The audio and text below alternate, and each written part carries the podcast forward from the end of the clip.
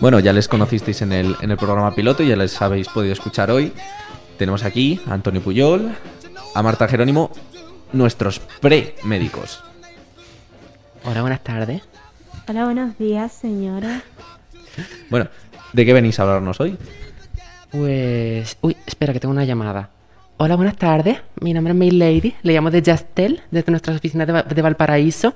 Quería hacer una oferta. Espera, Miss Ladies, es que ahora mismo estamos en un programa de radio. ¿Te importa que... Ah, qué interesante, ¿de qué van a hablar? Pues el tema de hoy es vacunas. Porque teníamos una persona que nos ha escrito y nos ha pedido si podíamos hablar de vacunas y antevacunas. Ay, pues adelante, me placería un montón. Pues mira, te voy a contar lo que, cuál es el problema que tienen las vacunas. Las vacunas son malas embajadoras de su importancia. Hace 50 años... Perdón, perdón, ¿puedes explicar malas embajadoras de su importancia? Exacto, sí, sí. ¿Por qué? Porque en el momento en el que se introducen y empiezan a, a- a ser efectivas, dejamos de pensar en ellas. Ya nadie piensa en, en la polio, porque es una enfermedad del pasado, que vemos a lo mejor gente con, con secuelas de los años 50 o, así, pero todavía seguimos vacunando de la polio. Nadie se cuestiona que, que haya que... Bueno, ahí está la cosa. Hay gente que sí que se cuestiona si hay que seguir vacunando de, de algunas enfermedades que, que ya no existen. Entonces dices, dicen, ¿por qué voy a vacunar de una enfermedad que, no, que ya no está? Pues porque si no está es por algo y pues porque puede, volver en cualquier momento. Y sobre todo, también me parece interesante el tema de las vacunas, porque ahora mismo, no sé si os habéis enterado, pero hay una enfermedad infecciosa por ahí haciendo fechorías y mm, bueno, pues se está hablando mucho en los medios de comunicación de, de una posible vacuna. Mi recomendación es que hasta que no tengamos una vacuna en la mano, dejam- no tengamos que, o sea, no nos creamos nada de, que si va a ser en diciembre, va a ser en enero. Eh, así que todo lo, demás son suposiciones, juegos políticos que, bueno, pueden utilizarse en, muchas, en muchas tendencias. Así que vamos a esperar y cuando ya esté, pues ya la utilizaremos. ¿Por qué? Porque desarrollo de una vacuna o de cualquier fármaco no es fácil. O sea, tiene las fases de un ensayo, tiene que pasar lo que se llama un ensayo clínico, que es el método para demostrar que un fármaco o una vacuna pues es, es útil. Tiene cuatro fases. La primera fase es cuando se prueba en personas sanas que la vacuna o que el fármaco no es tóxico. Es decir, tú te puedes apuntar si quieres ser voluntario para probar un fármaco, te pagan bastante y miran a ver a partir de qué dosis empieza a- empieza a haber efectos secundarios y todo eso. Luego la fase 2 y la fase 3 lo que evalúan es si es efectiva. En plan, primero vamos a ver si es, si es tóxico y luego vamos a ver si es efectivo. Y ahora la mayoría de, de- vacunas contra el coronavirus, habéis, habréis oído un montón de, vacunas, están en fase 2 o en fase 3. Están comprobando si vale la pena eh, vacunar a la gente. Vale la pena en el sentido de que realmente son efectivas o no. Ah, Cuando pasan la fase 3, ahí ya se comercializa, ya empieza a entrar en, eh, se puede empezar a utilizar los, los mercados y bueno, y nuestro estado, pues como tenemos una sanidad pública, pues sí que podemos te- tenerla y, irá seguramente primero a quien más la necesite, a personas que estén en más riesgo, a personal sanitario, que puedan contagiar a esas personas en riesgo. Y sí, porque los personal, el personal sanitario, vamos, somos mm, como ratas, que transmitimos muchísimas enfermedades. Es más, ha habido contagios de coronavirus dentro del hospital, de propios sanitarios portadores que, se lo han transmitido a- a pacientes que estaban ingresados en planta con PCRs negativas. Tal cual. casos. Sí, sí. De hecho, una de las, indi- las indicaciones de todos los años de la gripe, eh, uno de los mayores grupos, eh, aparte de vacunar a ancianos, a embarazadas, a policías, a bomberos, se vacuna al personal sanitario, porque somos, somos los que más eh, pasamos la gripe al final. Contactas a uno, pues y luego se la pasas al siguiente. El caso es que, y luego finalmente hay una fase 4, una vez que ya eh, entra en comercialización, que es simplemente vigilancia. Como la mayoría de los fármacos que conocemos están en fase 4, que es vamos a ver si hay algún Ahora efecto mismo secundario. se podría decir que mm, la propia vacuna del virus del papiloma humano, que yo creo que, Mireia, no sé vosotros, Antonio sé que sí. Antonio sé que sí, porque Antonio se sabe todas las vacunas ahora mismo. Pero Mireia, ¿tú te conocías la, la vacuna del papiloma esta que ponían a los 14 años? Sí, sí. O sea, Sí. sé cuál es y ya- a mí creo de hecho que me la pusieron. Sí.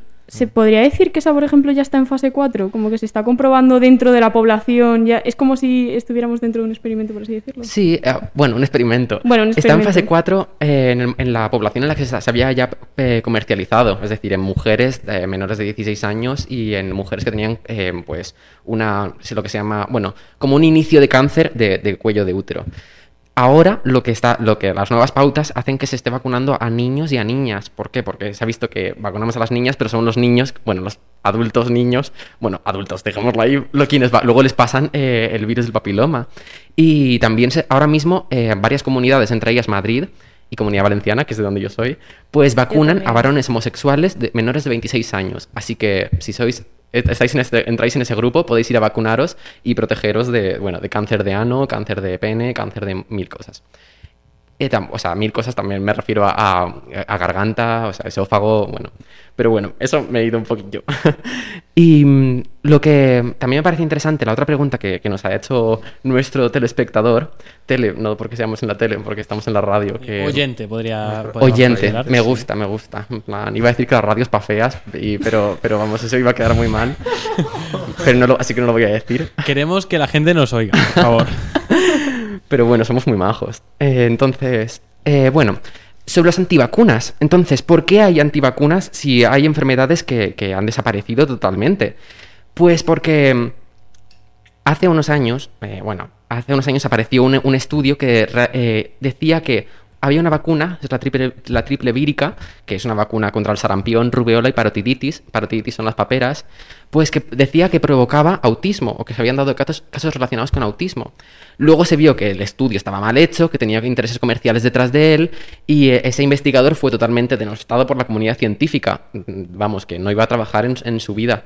Pero mucha gente se aferró a ese, a ese estudio porque tuvo un impacto enorme, se publicó en, revistas de muchísimo impacto y todavía hay gente que sigue pensando eh, que, que hay vacunas que provocan autismo. Es cierto que hay vacunas que tienen efectos secundarios, como por ejemplo que te escueza la zona, que te duela, que puedas tener un síndrome pseudogripal, que es lo mismo que tienes cuando la gripe, dolor muscular y todo eso. Pero, pero no, nunca se ha demostrado que, que cause autismo y aún así habría que hacer una reflexión. O sea, ¿prefieres un hijo muerto antes que un hijo autista? En caso de que... De que mm, perdón que sea tan frívolo y que, y que llegue a, este tipo de cosas, pero, pero bueno, es, es interesante. Eh, los antivacunas, de todas formas, es interesante que existan en el sentido de que nos hacen reflexionar sobre la utilidad de las vacunas. O sea, que haya personas que estén en contra, nos hacen que nosotros, los que sabemos que sí que funcionan, nos carguemos de argumentos para, para debatir y para, y para seguir diciendo que, que, oye, es esto es importante Es realmente. una forma de defender la ciencia Mm. ante la oposición del resto. eh, Justo. esgrimir argumentos que, que consigan que el otro entre en razón. Exacto. No es un dogma. O sea, no, no nos vacuna. O sea, que existan hace que lo- no nos vacunemos por dogma, sino que nos vacunamos porque tenemos, seguimos sacando evidencia de que esto es bueno. Entonces, antivacunas. ¿Existen en España? En España no hay un movimiento antivacunas como tal. Sí que existe en Francia, sí que existe en Alemania, al norte de Europa, que, que, bueno, que tienen- a lo mejor cuando tienes un muy buen nivel socioeconómico, pues te puedes dedicar a, a, a elucubrar y inventarte. Sí, sí, te inventas los problemas. Pero mm, aquí en España no existe eh, ese, eh, un movimiento antivacunas como tal. De hecho, España es de los países con mayor tasa de vacunación de, vamos, de España y de, ay, de España, de Europa y del mundo. Este, es técnicamente correcto, es de España, así. Entonces, eh, de hecho, se- hay otros países en los que se plantea la, la vacunación obligatoria, como podía ser Italia. Había padres, todos conocemos algunos casos de niños que han muerto porque sus padres no los han vacunado. Eh, pero entonces en Italia se, se planteó la posibilidad de hacer la vacunación obligatoria. Aquí en España pues llegó ese debate y aquí en España se decidió que no se iba a hacer obligatoria. ¿Por qué? Porque si ya no siendo obligatoria teníamos una tasa de vacunación tan elevada y estábamos protegiendo tantas enfermedades, teníamos miedo de que si la hacíamos obligatoria, la gente iba a decir, uy, ¿por qué me están haciendo esto obligatorio? Y se iba a generar un movimiento antivacunas como tal. Y que pudiera generar un debate innecesario y... Sí. Claro, una resistencia. Al final todo lo que viene impuesto va a ser una resistencia. Y todas las medidas que vi- todas las medidas de salud pública tienes que valorar hasta qué punto, o sea, lo del tabaco, por ejemplo, la lucha contra el tabaco fue una, una guerra que tenía que con muchísimos eh, agentes. Sigue, De- sigue la hipótesis de que esa reflexión sigue la hipótesis de que cuanto antes te digan que estás obligado a hacer algo, antes vas a intentar incumplirlo. Es decir, lo mismo que hablábamos la vez anterior de- acerca de las drogas. Eh, entonces, al- esto es una pequeña introducción al, al tema de las vacunas que es apasionante y mm, si tenéis, no sé si tenéis alguna duda. o Yo tenía, comentar algo más. yo tenía una duda respecto a eso que has dicho de, de la polio, por ejemplo, que mm, es una enfermedad que ya está mm, erradicada considerablemente. Tampoco sé muy bien en qué consiste la polio, ¿eh? Pero, mm, o sea, si ya no existe, ¿qué se nos la transmiten los animales? O sea, si nos dejásemos de vacunar, ¿seguiríamos contagiándonos por ellos o cómo? Pues mira, la única enfermedad erradicada hasta ahora es la viruela, ¿vale? Para que una enfermedad se, se pueda ser erradicable, tiene que ser una transmisión solamente entre humanos. Y la polio tenemos la suerte de que solamente se transmite entre humanos. Entonces se pensaba que iba a ser la próxima enfermedad a erradicarse. Em, ¿Qué es lo que pasa? Que no se ha, conseguido erradicar en Europa. Primero se, erradicó en Sudamérica. Fue el primer continente en erradicarse. En África queda, creo que solamente un país. Y en, Asia queda Pakistán y creo que. No, me acuerdo cuál otro. ¿Qué es lo, ¿Por qué no se ha erradicado la polio entonces? Bueno, hay varias cosas. Aquí en España ponemos la polio inactivada. Es decir, nos pinchan una polio y ya está. Que, no, que son virus fraccionados, es decir, que son fragmentos de virus que no, no, no, te, no te pueden activar el virus. En cambio, en otros países dan la polio oral, que era el terroncito de azúcar, que a lo mejor algunos de vuestros padres a lo mejor lo han tomado que eso sí que era un virus atenuado, que sí que podía reactivarse. De hecho, lo que hay ahora mismo en algunos países es más polio reactivada por, de la vacuna que una polio eh, salvaje, eh, la que te puedes encontrar. Eso se da- claro, la polio oral se da en los países del tercer mundo porque el acceso es mejor. Quiero decir, si no tienes agujas y vas a transmitir VIH a todo el mundo, pues les das una polio oral y ya está. Pero, eh, ¿qué pasó? En, la inteligencia americana utilizó la- la- las, las campañas de vacunación contra la polio en Afganistán, en Pakistán, para hacer espionaje. Entonces, cuando se, ent- se enteraron los afganos, los, los, de, los pakistaníes, dijeron, pues ya está, se acaba, la se acaba esta campaña de vacunación. Y por al- seguro que hay más factores, este es el, el que ma- el más, curioso, pero por esos motivos eh, a- eh, ahora mismo todavía quedan tres países en los que no se ha erradicado la polio y no podemos decir que hemos erradicado una segunda enfermedad en toda la historia. Joder, qué interesante lo de. No tenía ni idea de la historia de la polio, pero.